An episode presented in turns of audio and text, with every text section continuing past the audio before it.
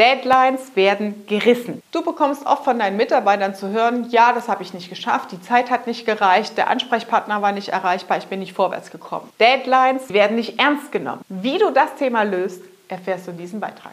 Unternehmerfreiheit. Der Business Talk mit Prozessexpertin Nummer 1, Katja Holzei. Mehr PS für dein Unternehmen. Im vorangegangenen Beitrag haben wir uns angehört, was muss ich tun, damit Entscheidungen zu wirksamen Beschlüssen werden. So, jetzt haben wir den Beschluss und sagen, okay, ich möchte als Geschäftsführer, dass wir in drei Monaten oder beispielsweise zum 1.1. im neuen Jahr ist geplant von der Regierung, dass Zeiterfassung eingeführt werden muss in allen Unternehmen. So. Das heißt, es gibt einen Beschluss, sich damit auseinanderzusetzen. Es gibt einen Beschluss, eine technische Lösung dafür zu finden, für die Zeiterfassung im Unternehmen. Ja, jetzt hast du den Beschluss gefasst, hast die Entscheidung getroffen, aber was passiert jetzt danach? Ja, du willst natürlich, dass das Ganze auch in ein Ergebnis äh, mündet. Und das ist jetzt die Herausforderung als nächstes, aus einem Beschluss klare Aufgaben, klare Verantwortlichkeiten zu machen, damit überhaupt ein Ergebnis rauskommt. Bei einem Beschluss hört es nicht auf. Eine, ein Beschluss kann eine Entscheidung sein, die grundsätzlich Spielregeln verursacht äh, oder hervorruft. Zum Beispiel, wir führen ein Alkoholverbot ein, wir führen ein Rauchverbot ein oder oder oder wir führen eine Kernarbeitszeit ein etc. pp. Dann ist es eine Entscheidung, ein Beschluss und es steht fest. Ja? Meistens ist es aber so, dass Entscheidungen zu einer Aufgabe und zu einer Umsetzung führen, die jemand erarbeiten muss. Das heißt, das Erste ist, wir brauchen eine saubere Grundlage, Beschlüsse zu fassen. Sehen wir in dem vorangegangenen Beitrag dieser Folge, wenn du einmal zurückscrollst, kannst du da, wir packen den Link mal hier unten mit rein von der vorangegangenen Folge, kannst du nochmal da für dich reflektieren, wie fasst du überhaupt Beschlüsse und Entscheidungen.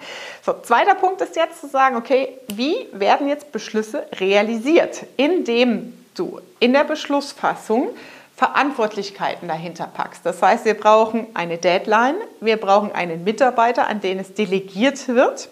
Und dann kommt es natürlich auf die Kompetenz des Mitarbeiters an, dass du natürlich die Aufgabe an den richtigen adressierst.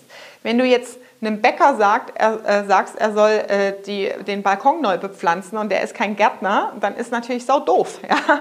Das heißt, du musst natürlich wissen, da spielt es wieder ins Thema Führung mit rein, wer hat welche Stärken und Schwächen, wer ist im Team für welche Aufgaben geeignet, ja? an wen kann ich die Aufgabe delegieren, herantragen.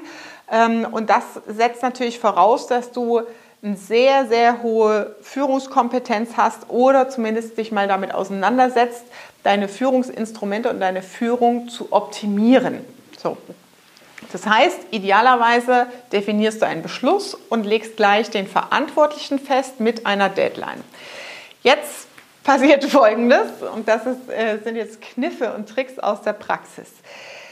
Oftmals ist es so, bleiben wir mal bei diesem Fallbeispiel, ab 1.1.23 wird Zeitarbeit oder Zeiterf äh, Zeiterfassung eingeführt. So, das heißt, wir brauchen ja bis dahin irgendeine Lösung und ein Ergebnis.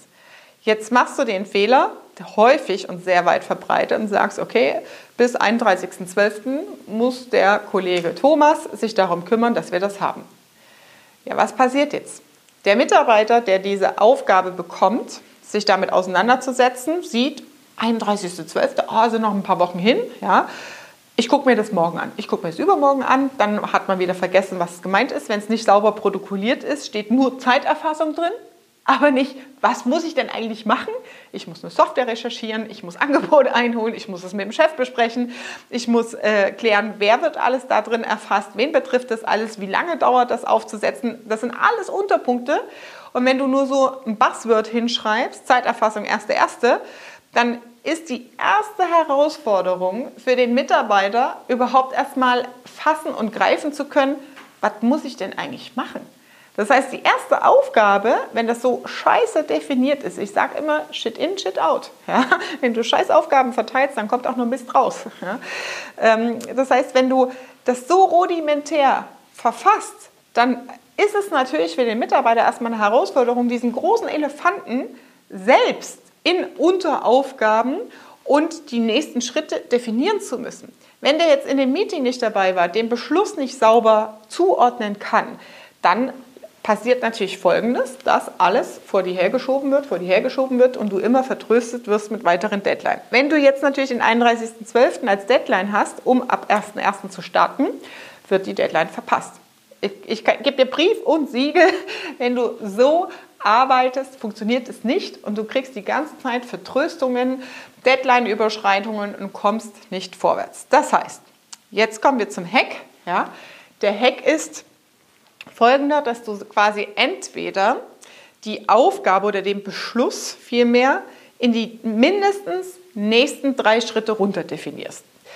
Und dann die Deadline nicht auf 31.12. auf deine Ergebnis-Deadline setzt, sondern auf die nächste Deadline, wann du ein Zwischenergebnis sehen willst. Weil wenn der Mitarbeiter eine Aufgabe bekommt und in zwei Wochen auf Wiedervorlage muss ich zum Chef antanzen und ein Zwischenergebnis liefern, dann mache ich mir jetzt schon mal schneller Gedanken und überlege, wie plane ich das ein. In Klammern, du hast da noch ein bisschen Puffer als zu sagen, ah, ich habe es ach, in sechs Wochen, ich habe sechs Wochen Zeit. Ja, in Klammern, ich vergesse, dass noch Weihnachten dazwischen ist, ich vergesse, dass ich selber im Urlaub bin und dann verzettel ich mich komplett. Und die Dienstleister sind dann nicht erreichbar und ich komme mit lauter Ausreden um die Ecke, warum es nicht geklappt hat.